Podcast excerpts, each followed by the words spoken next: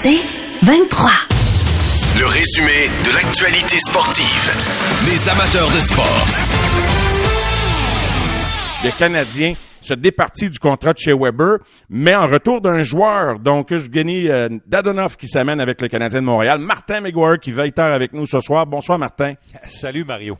On s'attendait, on le savait que Kent Hughes il continue de faire des efforts probablement à se départir euh, pour dé- dégarnir un peu la masse salariale, mais Weber, euh, que décodes-tu de cette transaction-là, Weber-Dadonov? Il y a beaucoup de gens qui ont du mal à comprendre là, le- le- le- le- qu'est-ce qui motivait les deux équipes là-dedans. Ben, c'est pas évident euh, pour le commun des mortels. Tu regardes ça un peu de l'extérieur. C'est du papier, Mario. Et là, je manque pas de respect à Dadonov quand je parle de papier. Quand je parle de papier, je parle de mauvais contrat. Le contrat de Weber, c'est un mauvais contrat parce que Weber ne jouera plus au hockey.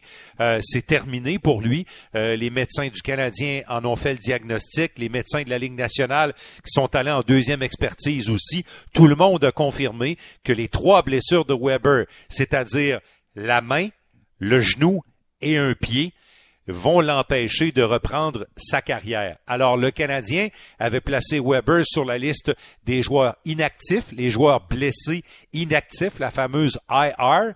Euh, c'est une liste qui soustrait le salaire de Weber au plafond salarial des joueurs actifs. Mais le Canadien a dû faire des choses pour ce qui s'en vient dans un an, peut-être même dans trois, quatre mois, et même dans deux ans. C'est la raison pour laquelle on a fait l'échange. On va écouter Kent Hughes qui explique assez simplement ce qu'on a voulu faire en envoyant euh, Weber à Vegas avec son contrat en retour de Dadonov.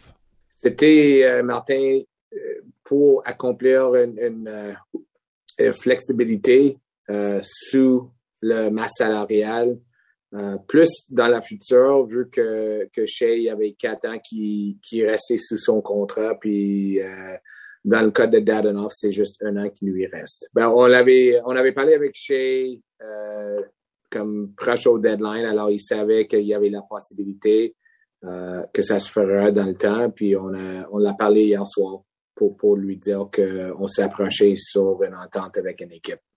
Il était tellement pas stressé avec ça, Mario, que quand le directeur général l'a appelé hier soir, Weber, pour lui dire que on était proche d'une entente pour son contrat pour l'envoyer à, une autre équipe, envoyer ses droits à une autre équipe, euh, Weber a répondu, parce que là, je suis en train de coacher un match de baseball.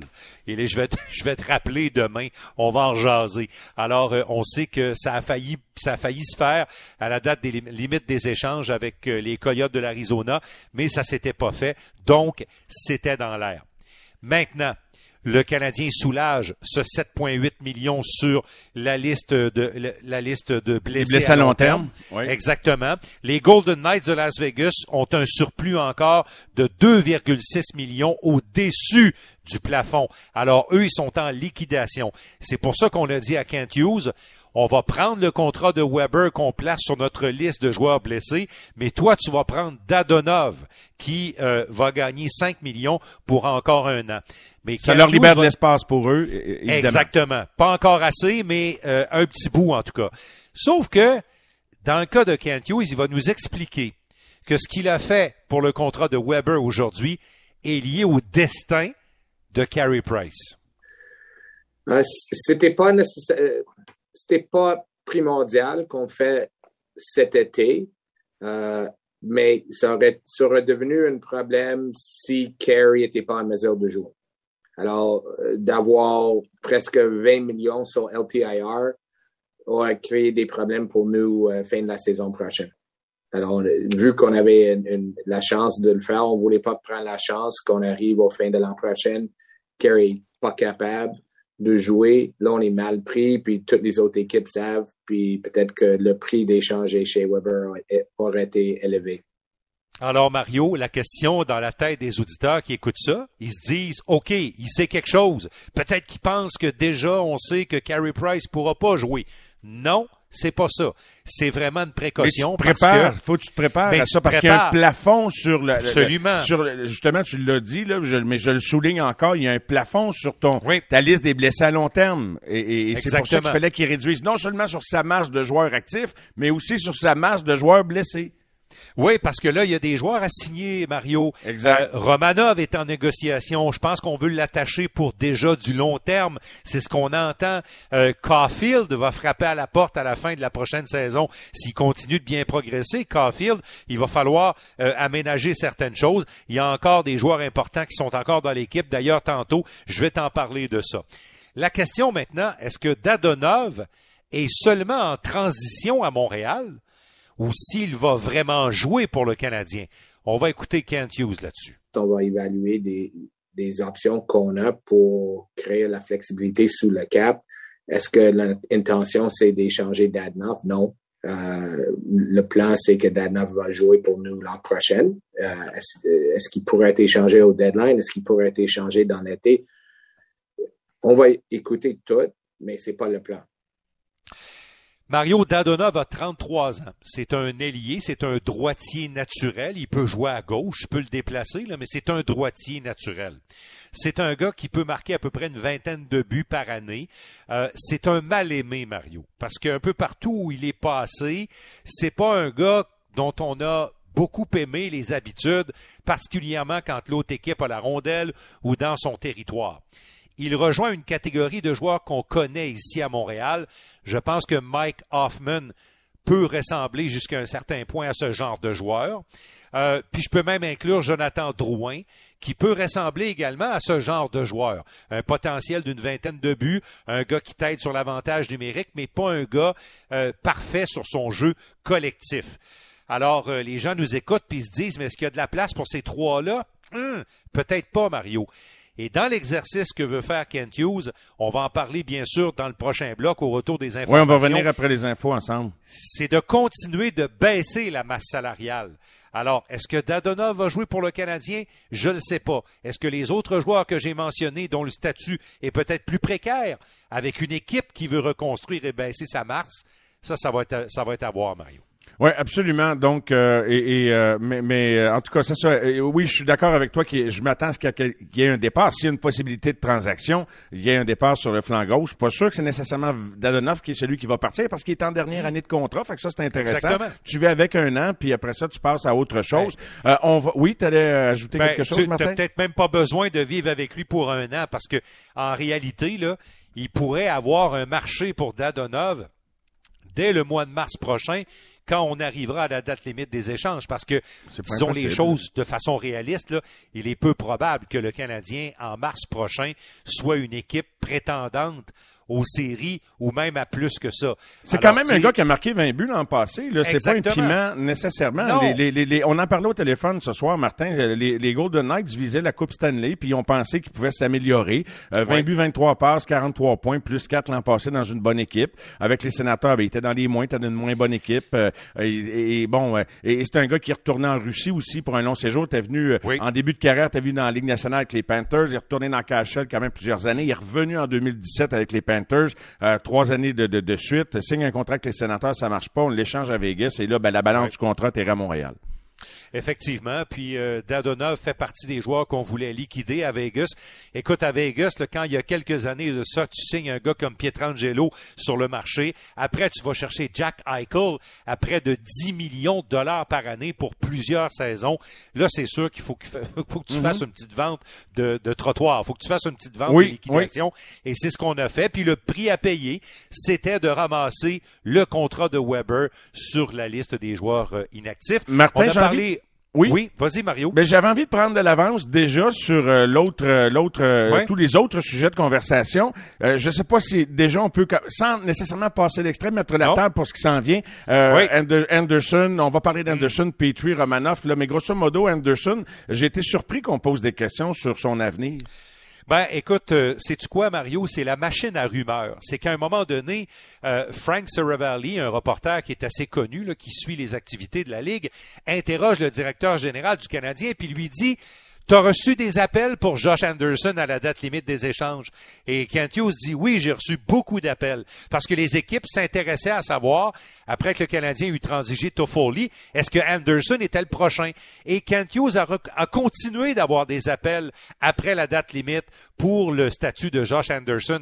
Mais Kent Hughes a dit Est-ce que je suis vraiment intéressé à échanger Anderson? Probablement pas.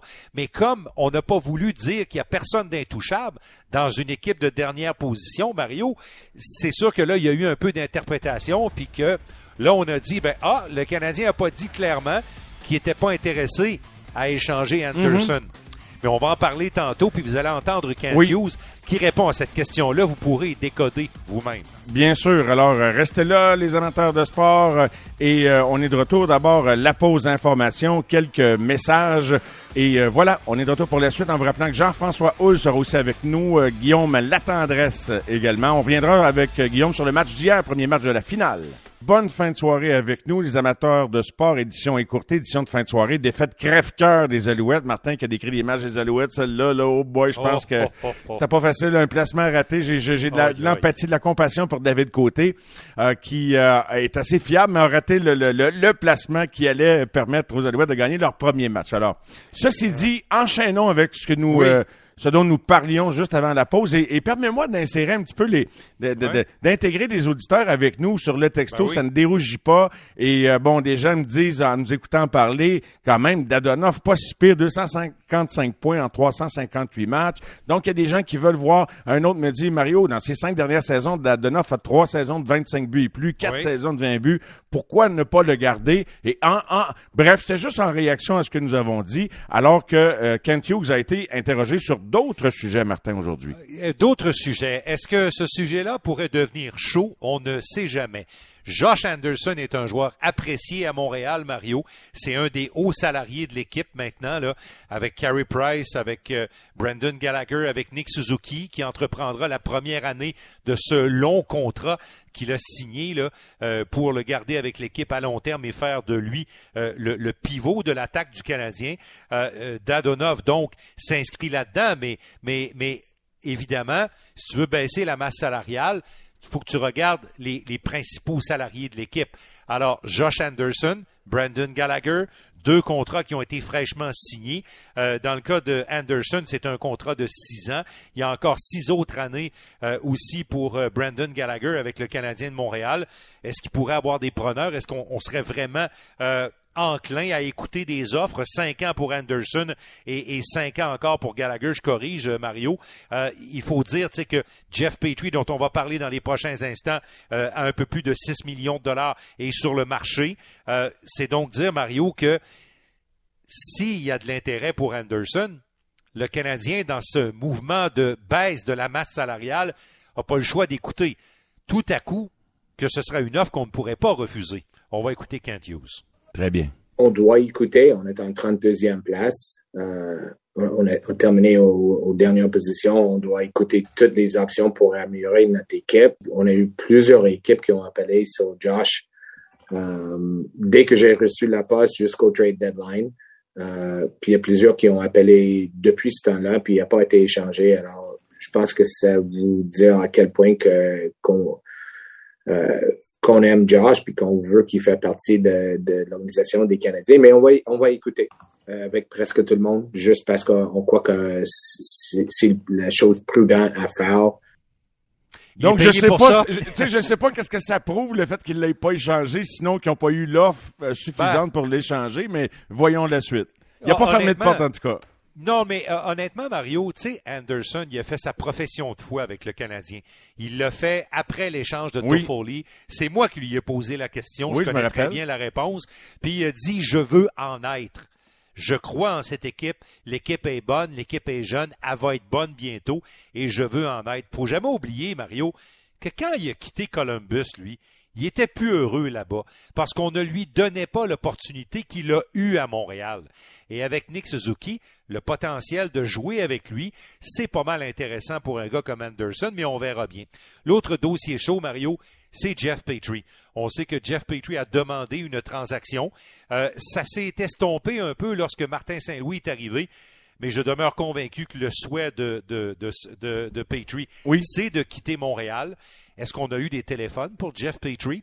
Voici le directeur général là-dessus. Je crois pas qu'il y ait une euh, transaction imminente. Euh, c'est pas dire qu'il pourra pas avoir d'ici euh, le repêchage parce que ça fait deux semaines que j'aurais pas pu te, te euh, prédire que Shea sera échangé non plus. Alors, des fois, des choses arrivent plus vite que d'autres, mais c'est ça que les équipes sont en train d'évaluer leurs besoins, évaluer leurs, joueurs qui, qui voudraient signer, pas signer, tout ça. Alors, on va voir.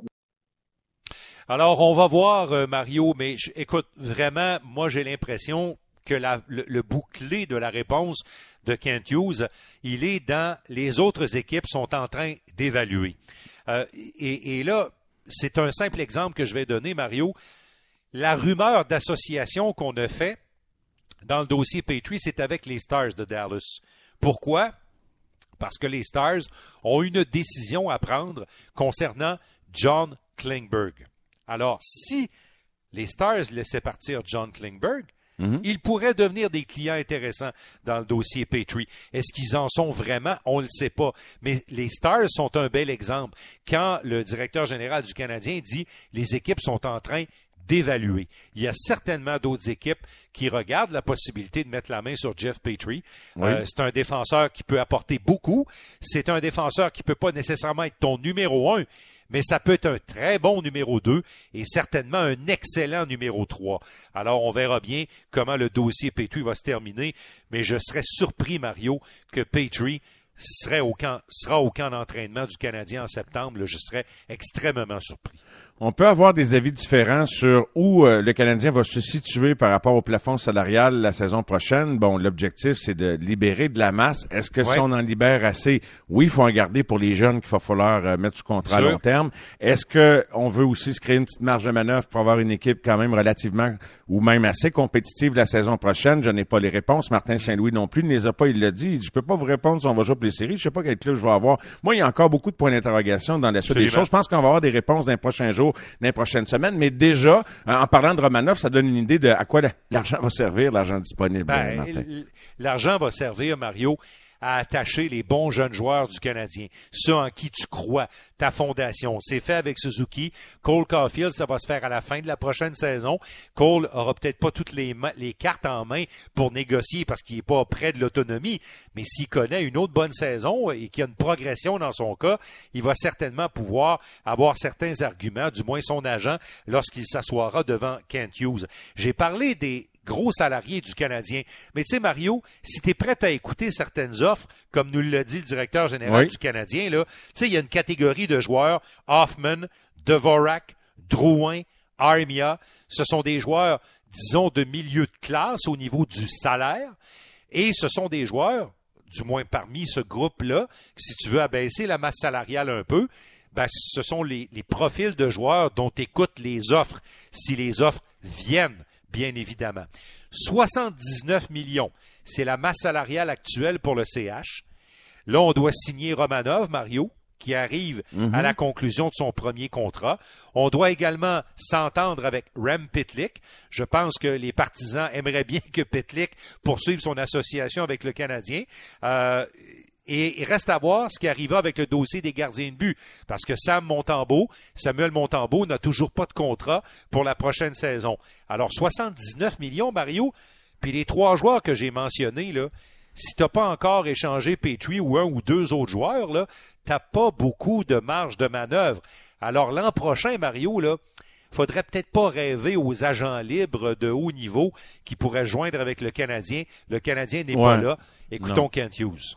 Je dirais pas que, que l'an prochain n'est pas important. Euh, puis on va essayer encore de créer plus de, de euh, flexibilité. Mais c'est sûr que euh, dans la future, on sait qu'il y a des joueurs qui s'en viennent aussi. Cole Caulfield, il y a une, année qui lui reste sous son contrat.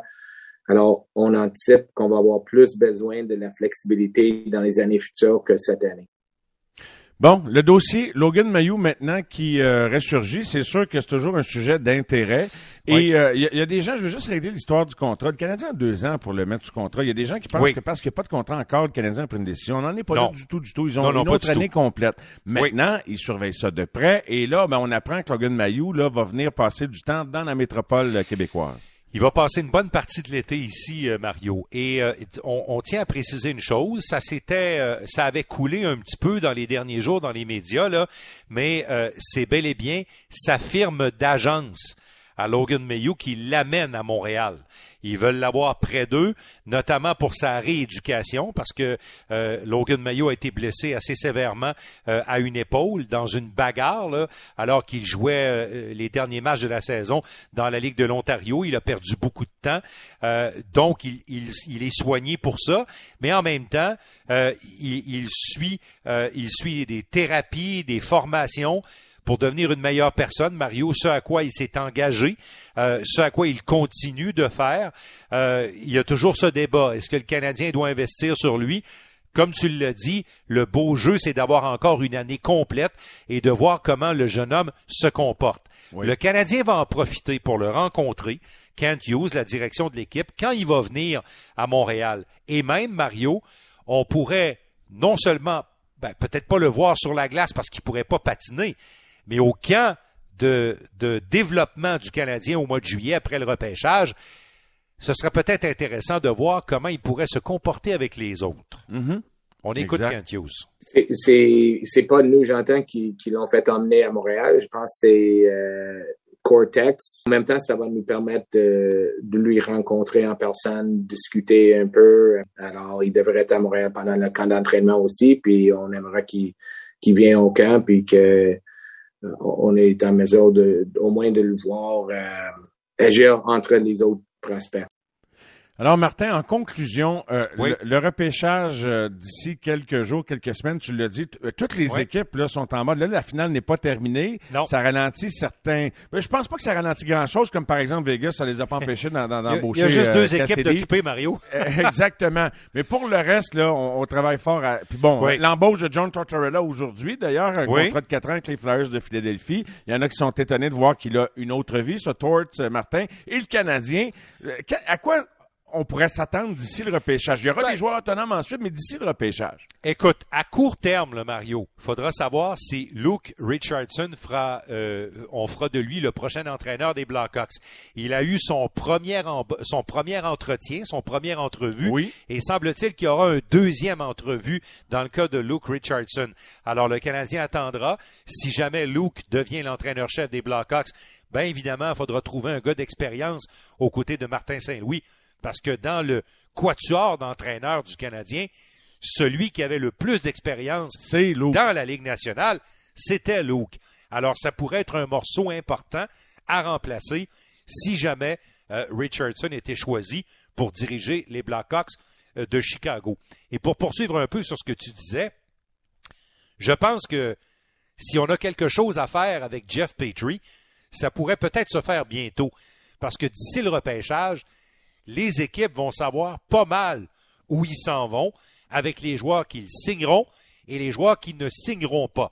Et le Canadien, lui aussi, va regarder certaines options. Peut-être que le contrat de Romanov est vraiment sur le point de se régler, on ne sait trop. Euh, dans le cas des autres contrats, Montembeau, c'est moins important, Pitlick. Euh, il y a beaucoup de choses sur la table actuellement. Le Canadien, rappelons-le, Mario, travaille pour le long terme travaille pas pour avoir une mhm. très bonne équipe l'an prochain. Ça arrivera pas. Il travaille pour le long terme. J'ai très hâte de voir ça euh, prendre forme, Martin. J'ai plus de points d'interrogation que de réponses dans ma tête. Mais oui, je, suis d'accord avec toi que je pense pas. Puis de toute façon, comme nouveau dirigeant, avec ta lune de miel dont tu bénéficies, tu mets pas ta tête sur la bûche à l'an 1. non, puis je pense que ils ont été embauchés, Mario, en présentant un ben plan ben de plusieurs années, puis un plan où on va refaire éventuellement le, du Canadien. On sait comment ça commence. Ben on ne sait pas comment ça finit, c'est un plan. Mario, tu me donnes quelques secondes? Écoute, euh, combien de temps qu'il nous reste, Jean-Sébastien? 15 secondes, Martin. OK. Salut, le grand Jacques, que j'avais toujours le plaisir d'écouter lorsque nous rentions de voyage avec le Canadien. Euh, Jacques m'accompagnait de l'aéroport à la maison. Tu vas me manquer. Je t'embrasse et je te souhaite une belle et méritée retraite. Ben, j'allais t'inviter à le faire euh, sur la musique. Je suis content que tu aies pris l'initiative. Moi, je me garde mon petit mot pour la fin. C'est sûr. C'est euh, l'une euh, des, des, deux premières personnes que j'ai vues en entrant en studio assez cassant en 1997. C'est Pierre Rinfray qui est décédé il y a quelques temps, quelques semaines, quelques jours, et Jacques Fabi. Alors, je le salue tout à l'heure en fin d'émission. Merci, Martin, d'avoir été là. Jean-François Hault, Guillaume n'attendrait au retour.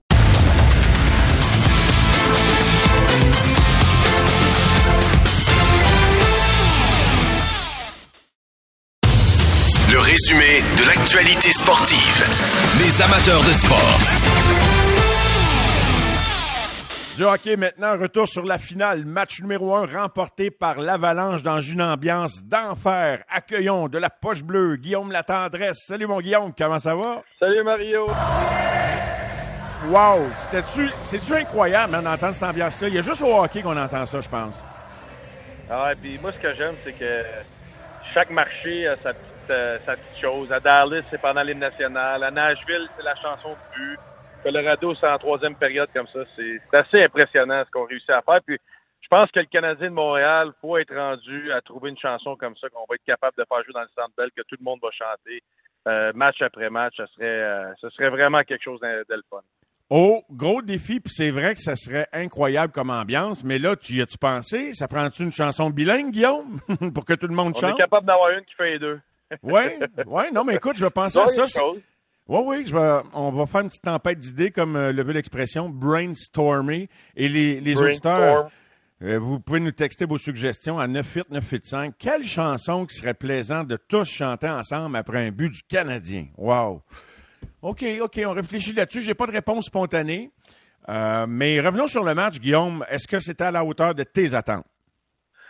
Euh, oui, ça a été un match, un match exceptionnel. Honnêtement, ça patinait, de la vitesse, du jeu robuste. Euh, digne d'une finale de la Coupe Stanley.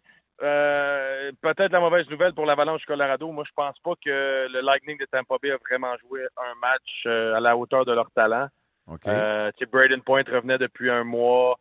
Euh, Nikita Kucherov, Stamkos, je trouve pas qu'on les a vus beaucoup. Fait que je pense que c'était peut-être une des, pires performances qu'on va voir du Lightning de Tampa Bay dans cette dans cette dans ce début de série, même si ça a été quand même un bon match, mais ce que je veux dire, c'est que j'ai vraiment confiance au Lightning de Tampa qui peuvent rebondir de cette défaite. Tu es donc d'accord avec euh, John Cooper qui a dit à ses gars après le match hier qu'il y avait plus en eux. Et il a dit aux médias, je dis pas ça à mes joueurs après chaque défaite. Là, des fois, ils disent on, a tout donné puis on perd. Mais il dit, je le sais qu'on a plus. Fait que vous vous, rejoignez euh, complètement. Maintenant, je vais faire un petit parallèle avec la boxe. Tu sais que j'en ai décrit pas mal dans ma modeste euh, carrière des, des, combats de championnat. Puis j'ai toujours, sans avoir mangé coup de poing moi-même, j'ai toujours pensé que dès le premier coup de poing de ton adversaire, tu sais quel genre de combat que tu vas avoir, puis même tu as une bonne idée si tu vas gagner ou perdre, ou si tu as une chance de gagner ou de perdre. Donc, tu crois pas que l'Avalanche a donné un coup qui ébranle le Lightning hier? Non, je pense qu'on est au courant qu'on n'a pas joué notre meilleur match. Euh, la profondeur du côté du Lightning, pour moi, je la trouve trop bonne pour, pour, pour, pour être capable de, de, n'échapper. Est-ce qu'on va gagner la série au final? Euh, ça, c'est dur à dire. C'est deux excellentes équipes de hockey, il y a tellement de choses qui peuvent arriver dans une série. Mais non, je pense pas que la défaite d'hier fait mal. on n'a pas joué un match 100%, euh, puis on se retrouve qu'on perd en prolongation. Donc pour moi, du côté du Lightning, il y a beaucoup de positifs à sortir. Euh, puis je pense qu'on peut bâtir sur cette performance-là. Je pense qu'on va juste être meilleur lors du prochain match. Eux autres, ils repartent du Colorado avec une victoire, puis euh, sont, en business, là, pas avoir gagné le premier match. On s'attendait peut-être parce que l'Avalanche avait été inactif, qu'ils puissent avoir été rouillés un petit peu, mais on dire qu'ils sont vraiment sortis des blocs hier au début du match, l'Avalanche. Oui, exactement. Puis tu sais, c'est huit jours là. On n'a pas, on n'a pas pris deux mois de vacances. Tu sais, c'est huit jours. Fait que ça revient, ça revient assez rapidement. Tu sais, il y a l'altitude aussi du côté du Colorado. Puis le problème que je vois, Vasilevski en donnera pas trois autres dans une période pour le reste de la série. Du moins, je pense pas. Puis surtout deux euh, plutôt ordinaires. Euh, oui. Vasilevski, c'est pour plusieurs le meilleur gardien au monde. En première période, hier, il a donné deux cadeaux pour moi à l'Avalanche Colorado. Donc, du côté de l'Avalanche, on n'en aura plus de cadeaux comme ça, puis on l'a vu. À partir de la deuxième période, l'équipe a mieux joué, mais Vasilevski a pris contrôle du match aussi. 38-23 les lancés. Donc, euh, l'Avalanche n'a pas beaucoup menacé Kemper. Est-ce que crédit à la défensive ou encore on revient sur le thème que ben Tampa a, a tout simplement pas joué son meilleur match? Parce qu'il va falloir qu'il teste Kemper parce que c'est sûr que c'est pas l'équivalent de Vasilevski. Là. Ouais, je pense que c'est un, c'est un peu des deux, Mario. Euh, la, Lightning n'a pas joué parfaitement. L'Avalanche a fait de bonnes choses pour, euh, pour mériter quand même de, d'être dans ce match-là, de contrôler l'attaque euh, du Lightning de Tampa Bay. Fait que je pense que c'est un mélange des deux qui fait en sorte qu'on se retrouve aujourd'hui, que l'Avalanche a réussi à assez bien jouer pour gagner ce match-là. Donc euh, non, je pense que je pense qu'il faut donner crédit à tout le monde là-dedans. Là.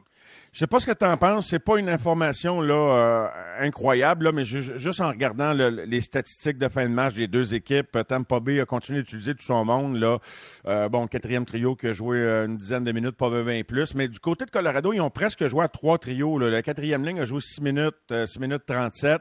Fait que tu vois qu'eux autres, c'était vraiment important de gagner le premier match, puis ils l'ont joué comme si c'était un set dans l'utilisation du personnel. Mais tu penses toutes les affaires qui peuvent rattraper un club? Je sais bien qu'il était super reposé, là. Oui, il était reposé, puis tu te retrouves avec euh, deux matchs ou un match de congé entre chaque. Fait que pour moi, de mon côté, c'est pas un problème de jouer à, trois trios. Je pense qu'on va voir le quatrième trio avoir une utilisation un peu plus grande pour la suite des choses. Je te dis pas dix minutes, mais peut-être un, une, deux minutes de plus. Mais euh, moi, l'ajustement que je ferais du côté du Lightning de Tampa Bay, même si on a eu beaucoup de succès avec euh, avec Palat, Stamkos, euh, je serais porté de mettre Braden Point quand même au centre du premier trio avec euh, Steven Stamkos à droite. Pourquoi? Parce que je pense qu'on doit aller chercher plus de vitesse euh, en zone nerd du côté du Lightning de Tampa Bay, puis c'est une des forces du côté de, de Braden Point. Donc, d'utiliser Braden Point au centre permettrait à Stamkos, qui est un peu plus lent, d'arriver un peu en retard et permettrait du côté de l'allié gauche aussi de faire la même chose, Kucherov ou autre. Je pense que moi, ce serait un des changements que je ferais. Ça a bien de l'allure, ça, Guillaume, ce que tu dis là. Tu as toujours plaidé pour qu'Arthurie Lekonen joue sur un jeu de puissance. Toi, sept buts en série, puis un jeu sur le powerplay euh, hier encore. Hein? Arthurie qui ne dérougit pas, même s'il y a un petit moins deux à la fin de la soirée, ça compte pas bien. Non, mais il fait son travail. Il joue avec des joueurs de talent, tu sais, puis il connaît son rôle. Sa job, c'est d'aller au filet, de mettre son bâton en terre. Puis à Montréal, nous, on est tellement euh, stickés sur un Brandon Gallagher devant le filet que peut-être qu'on a laissé des opportunités à un Lekonen euh, d'avoir sa chance plus souvent en avantage numérique. Au final, tant mieux pour le joueur. Une année de signature de contrat, c'est tout le temps bon d'avoir du succès dans les séries surtout en finale de la Coupe. Mais, euh, mais tu sais, les Conan, on a eu un bon prix pour. Le Lightning, euh, l'Avalanche a payé cher pour. Au final, je pense que les deux clubs sont gagnants. Guy Boucher nous disait hier, puis tu sais, il s'est pas gargarisé avec ça toutes les fois qu'on y a parlé cette année, mais il l'avait dit avant que l'échange se produise. Il dit quand t'en as un bon, tu le gardes. C'est bien beau. Tu sais, c'est comme. Julien Brisebois, là, s'il y avait eu l'Econon il y a cinq ans, là, je pense qu'il serait encore là, l'Econon. Tu sais, c'est une autre façon de penser. Je sais qu'à un moment donné, bon, son salaire va augmenter, mais quelque part, c'est vrai, c'est tellement difficile de, de, rassembler 20 joueurs que. Tu sais, je veux pas mettre en question, c'est fait, c'est fait. Là, on regarde en avant, mais je voulais juste te soumettre cette, cette remarque-là. Puis c'est vrai que ça tient la route. Quand tu en as des bons. Euh, ça tient, la route, mais l'Econon va, va commander un contrat de combien? Est-ce qu'à Montréal, avec le talent qu'on a, on aurait été capable de vraiment aller chercher le maximum de son potentiel dans les prochaines années pour espérer gagner? Puis, est-ce que dans les prochains 3 à 5 ans, on aurait vraiment eu la valeur qu'on a eue en ce moment pour lui euh, avec les statistiques qu'il y avait à Montréal? Je me pose la question. Euh, moi, je suis plus de l'autre côté où j'aime rebâtir. J'aime, tu sais, l'erreur pour moi, c'est le contrat de Gallagher. L'erreur, c'est pas d'avoir changé les canons, c'est d'avoir d'avoir perdu Dano et les canons, que Gallagher soit encore là, malgré tout le respect que j'ai pour lui. C'est un contrat trop faramineux pour moi, trop longue durée pour moi. Puis euh, j'aurais préféré qu'on trouve une autre solution, une autre alternative pour appuyer ce que Guy Boucher disait. Mais moi, avec la valeur qu'on a eue pour les canons, je suis satisfait de la, transaction. Juste pour compléter là-dessus, Guillaume, tu sais, quand tu dis nous autres à Montréal, on a évidemment que c'est pas les partisans, c'est pas les commentateurs. Là, tu parles des, gens qui ont dirigé, les coachs. Donc, mettrais-tu l'économe d'Anneau, puis les coachs, puis le DG, tu sais, qui ont voulu comme un peu, comment dirais-je, euh, cantonner ces gars-là dans des rôles défensifs surtout, puis jamais s'imaginer qu'il y avait un upside euh, offensif ou qui fait contribuer un petit peu plus en avantage numérique. Deux gars utilisant en, avantage numérique à Los Angeles et Colorado qu'on voyait presque jamais l'avantage numérique à Montréal. Oui, mais je pense qu'on a euh, peut-être le problème qu'on a eu, c'est qu'on a voulu vraiment rester dans un plan, puis on avait ciblé des rôles pour chaque joueur, puis on n'a peut-être pas sorti en dehors de la boîte un petit peu. Euh, surtout l'avantage numérique, comment il fonctionnait dans, les deux dernières années. Je pense qu'on aurait peut-être pu essayer plus de personnes, plus de personnel, puis du moins essayer de créer une compétition interne, ce qu'on n'a pas fait. Euh, fait que peut-être que c'est de ce côté-là que j'aurais aimé peut-être qu'on donne l'opportunité à ces gars-là. J'aimerais ça te faire entendre Jean-Sébastien D en bilan euh, de séries éliminatoires du Rocket de Montréal, le Rocket de Laval, pardon, éliminé hier contre Springfield. Voici Jean-Sébastien aujourd'hui sur euh, appelé à commenter la présence de nombreux Québécois dans l'uniforme du Rocket. Ben écoute, euh, personnellement, moi je pense que les Canadiens devraient prendre exemple là-dessus. Tu euh, tu mets une gang de Québécois qui représentent le Canadien. Euh, je pense que pas une soirée que les gars ça leur tentait pas de, jouer avec fierté puis d'honneur puis tout ça. Donc on l'a vu, tu sais, cette année. Est-ce que sur papier on avait plus que talent d'une autre équipe? On sait pas, mais quand on arrivait sur la glace, peu importe qui arrivait, les gars jouaient avec cœur, détermination, puisque je pense que les gars étaient fiers de représenter euh, le logo du Canadien puis de jouer à la maison. Je sais que c'est la Ligue américaine, mais c'est vrai que le Rocket est bâti comme le Canadien de 86 et de 93. Qu'est-ce que qu'est-ce que tu as envie de dire sur le commentaire de Jean-Sébastien? Ben, je, je pense pas que c'est à lui à dire ça. Je pense que pour un gars, s'il veut remonter dans la Ligue nationale, je pense pas qu'il y a des leçons ou autres à dire aux Canadiens, en tout respect. Euh, mais oui, je suis d'accord. Je pense que le Canadien, c'est une équipe qui est fière. Puis euh, le bleu-blanc-rouge, pour un joueur québécois, ça vaut beaucoup. Euh, le sentiment d'appartenance de ce côté-là, il est immédiat dès que tu mets le chandail pour un joueur d'ici. Fait que oui, je suis 100% d'accord avec ses propos. Je pense pas que c'est à lui à faire ces commentaires-là, mais il reste que pour le reste, euh, oui, je suis d'accord avec lui. Ben, moi, je n'ai pas de problème avec son commentaire. Guillaume, en quoi tu, ça, te dérange que ce soit un joueur qui le dise? Le gars, je trouve qu'il parle candidement. Dans le fond, tu sais, il est pas... Euh, qu'est-ce qui te dérange dans le commentaire que ça vienne de lui? Ben, il y a des choses qui sont, euh, qui sont réalisables, il y en a d'autres que non. Je suis certain que du côté de Jeff Molson et de l'organisation, on est au courant, on sait qu'on doit en avoir plus, on sait ce que ça représente un joueur québécois. Après ça, il faut vivre avec la réalité de la Ligue nationale, du plafond salarial, de la valeur de certaines transactions, ces choses-là. Fait que moi, je trouve que qu'un joueur de la Ligue américaine vient de mettre de la pression sur l'organisation de la Ligue nationale de ce côté-là.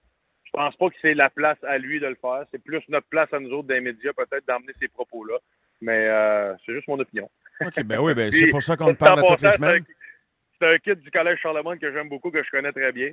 Euh, mais mais tu sais, des fois, je pense qu'il y a des situations. Puis il a raison, je dis pas qu'il n'y a pas raison. Il, il, c'est pas toujours à nous à vouloir prendre le devant puis défendre la situation mondiale.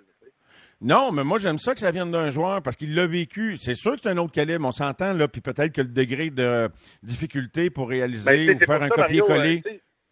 Le Canadien, il a emmené le Rocket à Laval, puis il a emmené les Lions Trois-Rivières pour ça, pour avoir des joueurs québécois, puis créer un sentiment d'appartenance en partant dans la Ligue américaine pour emmener ça à leur équipe de la Ligue nationale. Mais la réalité est qu'on ne peut pas avoir autant de joueurs québécois dans la Ligue nationale qu'on en a au Rocket de Laval ou au Lions Trois-Rivières.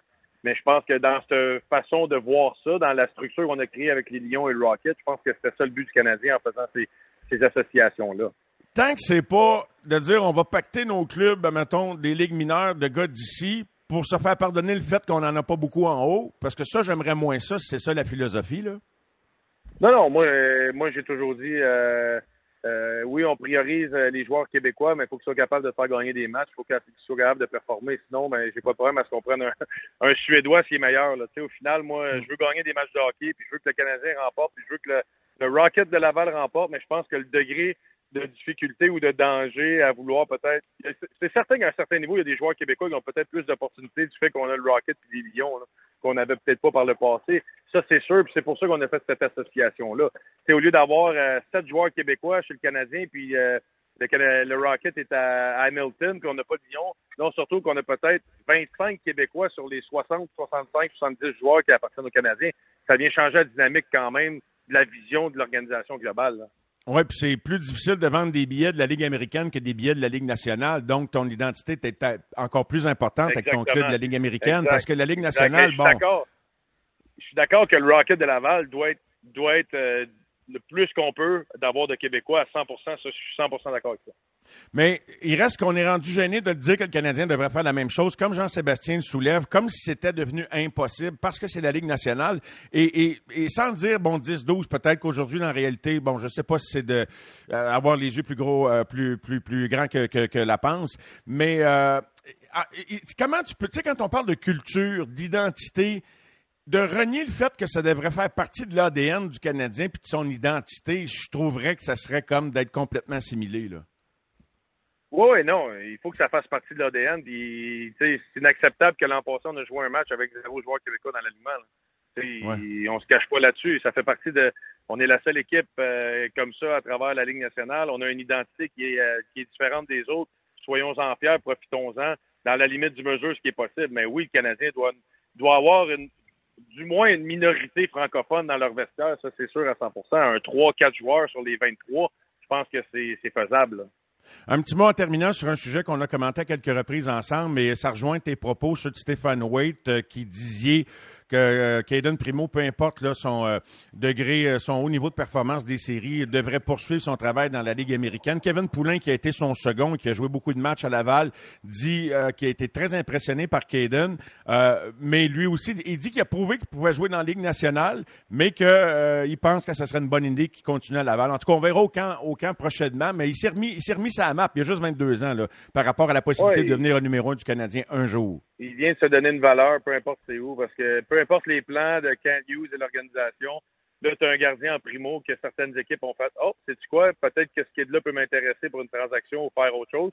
Et du côté du Canadien aussi. Mais moi, je pense encore une fois que Primo doit dominer encore l'an prochain dans la Ligue américaine avec quelques matchs en haut, tout dépendamment de la situation de Kerry Price. Eh bien, sur cet accord, Guillaume, je te souhaite une excellente fin de soirée et je te dis à la semaine prochaine. Maxime sera avec Jérémy demain soir aux amateurs de sport. Salut mon chum, bye bye tout le monde. Salut Guillaume, merci, bye bye. Salut.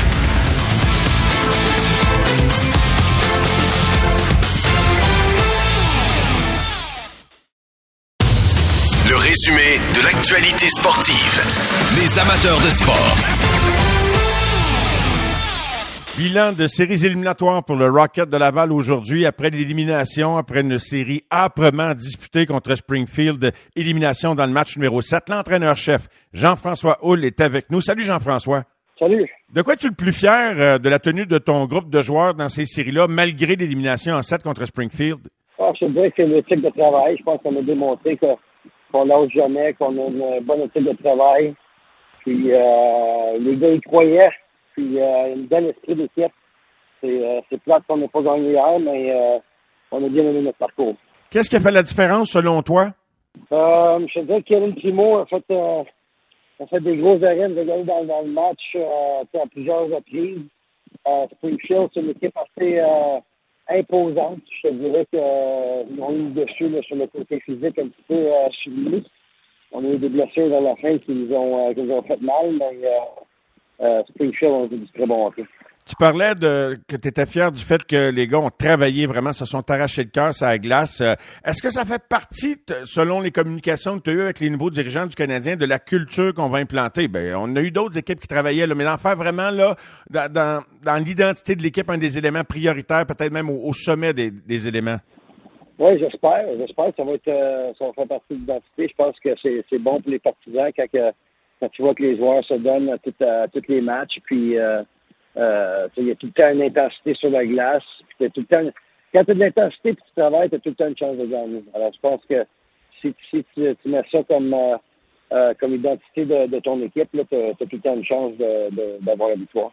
Bon, je sais que c'est dans la Ligue américaine. Peut-être que c'est plus facile, entre guillemets, de le faire dans la Ligue américaine que dans la Ligue nationale. Tu as pris connaissance sans doute des commentaires bien candides de Jean-Sébastien D qui, lui dit, ben, le fait qu'on soit autant travaillant, ben, c'est pas banal qu'on était 10, 12 gars d'ici, 12, 10, 12 gars de la place, la fierté de porter le chandail. Est-ce que tu es d'accord que c'est un élément qui fait que c'est c'est encore plus facile peut-être de rallier puis d'aller chercher, là, tout ce que les gars ont donné? Ah, dirais que pour nous, ça a peut-être été un petit facteur à, Laval. Euh, je pense que nos Québécois, ont, avaient une fierté de porter le chandail et de jouer devant leurs leur partisans, mais c'est pas c'est pas facile à faire. Même dans la Ligue américaine, c'est pas c'est- on a été chanceux d'avoir autant de Québécois cette année. Puis les partisans ont su en profiter. Euh, mais c'est pas évident parce qu'il faut trouver la bonne personne euh, à la bonne position.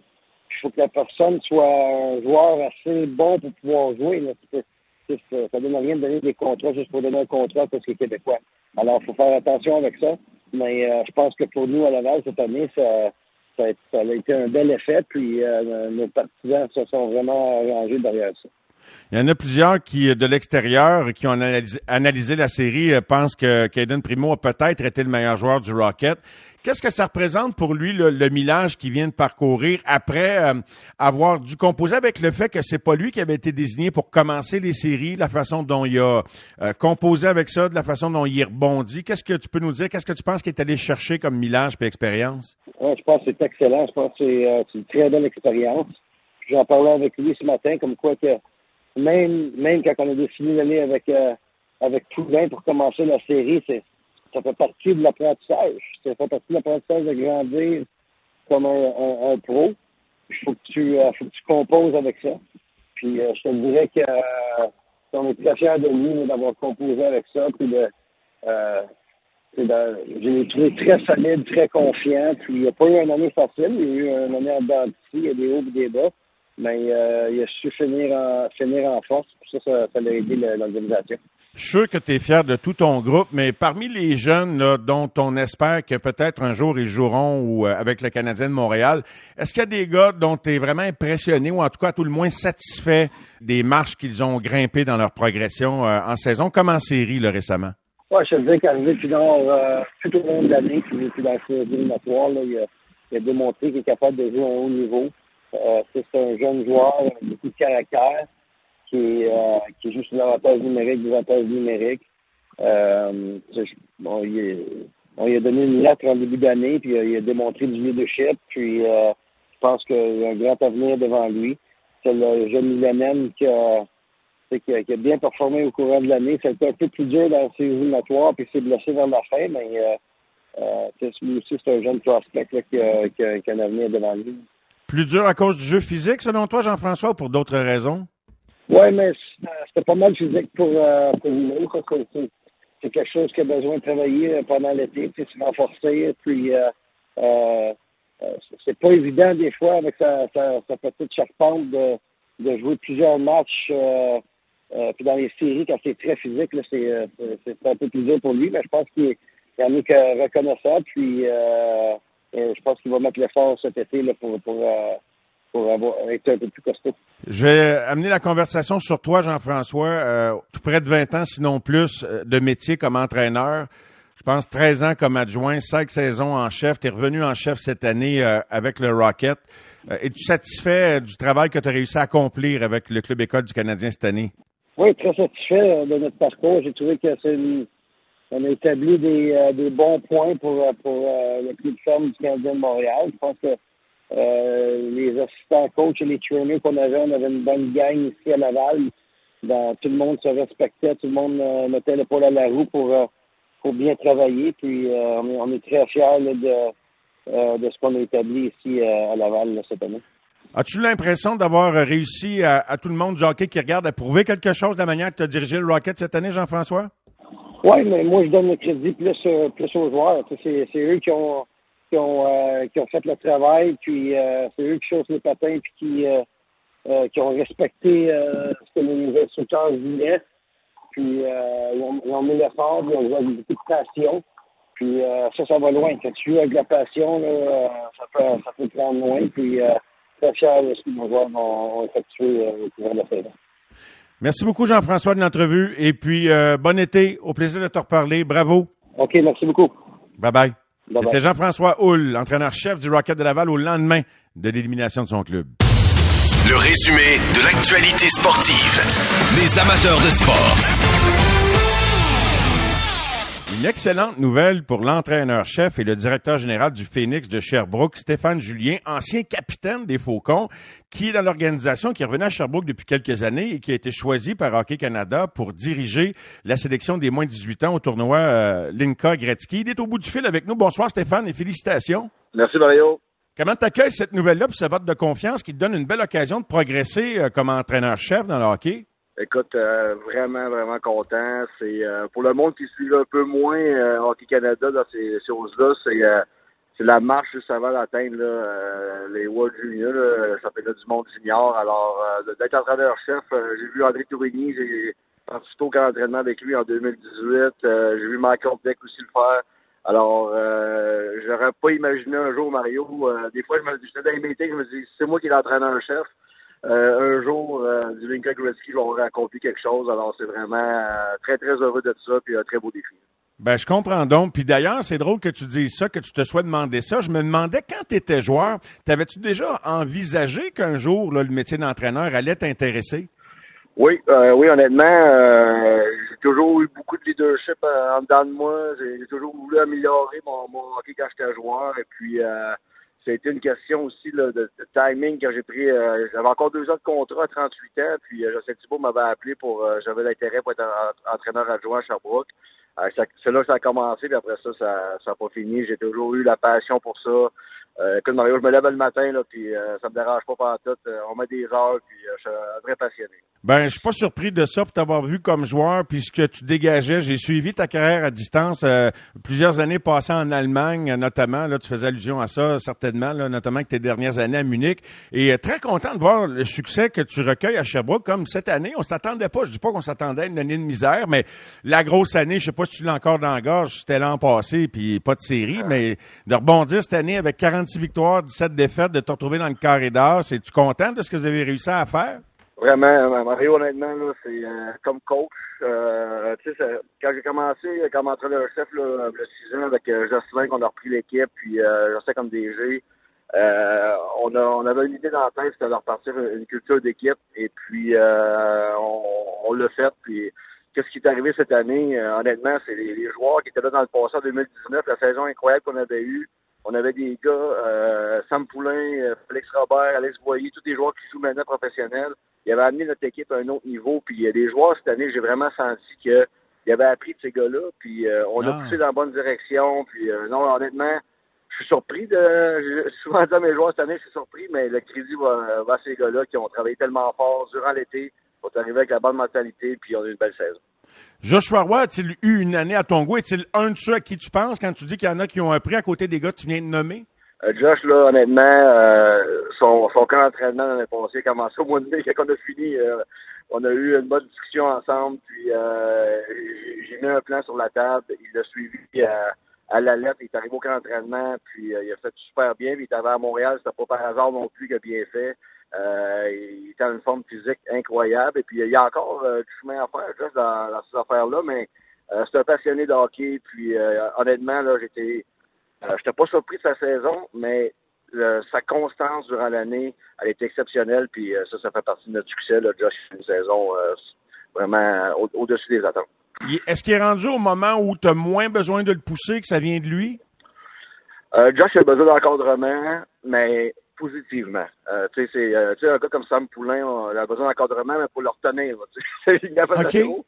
Là, Dans le cas de, de Josh, lui, il faut, faut l'encadrer, mais il, il va, il va faire les bonnes choses.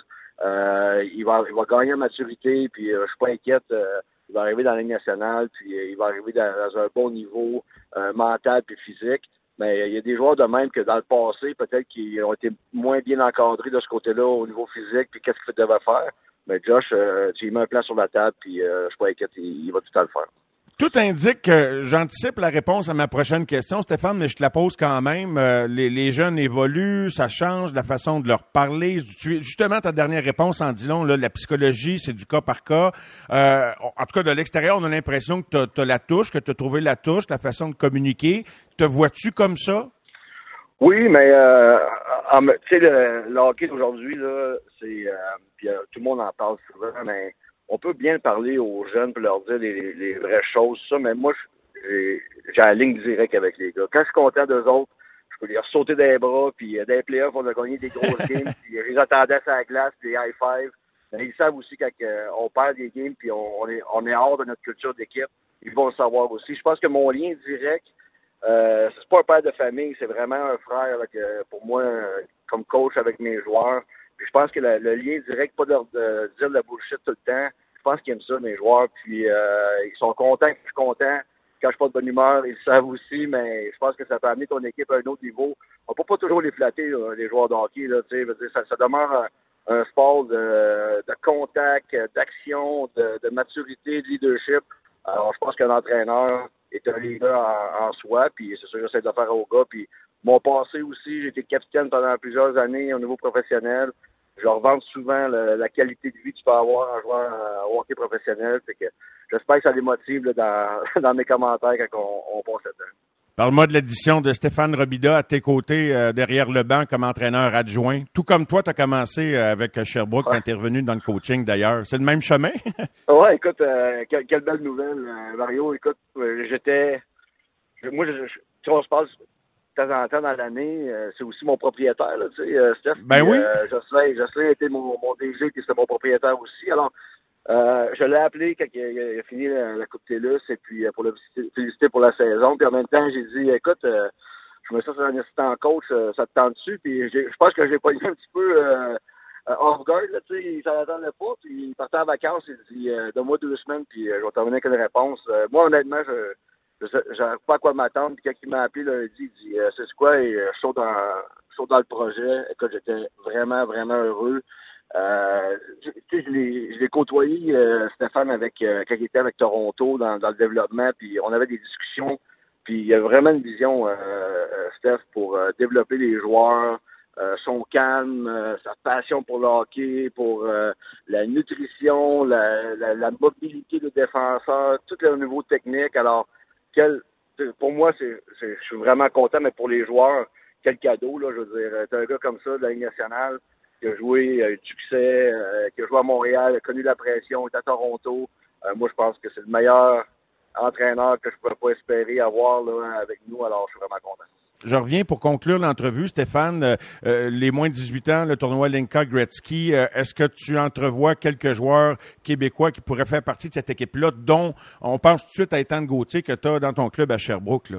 Oui, ben, je pense qu'Ethan va avoir bonne, très bonne chance de faire l'équipe. T'as Pello aussi qui est à, qui joue à Drummondville. Euh, t'as le jeune Coughlin qui joue à défenseur qui est à Rimouski.